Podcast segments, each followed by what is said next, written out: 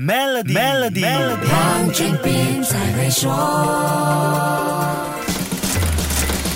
你好，我是黄俊斌。在这个高追求的时代，爸爸妈妈都希望在各方面给孩子最好的，就算不能做到最好，至少也不要跟其他孩子差太远，这样孩子在群体中才不至于落单。所以，现代父母的经济压力都不小，孩子是让自己在人生下半场奋力拼搏的无休止动力。这是我听到最多父母的心声。孩子是心头肉，讲钱就伤感情，但要给孩子一个优质成长环境，怎么可能只是讲心不讲金呢？钱虽。虽然不是万能，但是没有钱却是万万不能啊！按照这个逻辑，经济能力比较好的父母，按理说应该倾向有更多孩子喽。可是情况并非如此。数据发现，富裕国家的生育率其实是比发展中国家来的低的。拥有更多资源的人反而选择不要太多孩子。这种情况是所谓的 demography economic paradox，我就暂且把它译成人口经济悖论，说的是财富水平和生育率存在的相反关系。简单说，就是财富越高，生育率反而更低。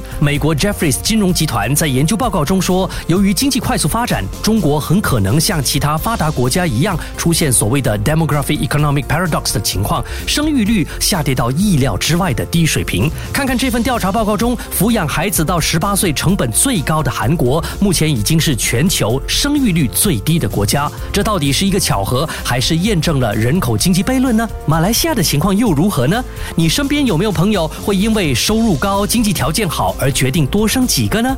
下一集跟你说一说，为什么越富裕孩子越少这个悖论会存在。守住 Melody。黄俊斌才会说。黄俊斌才会说。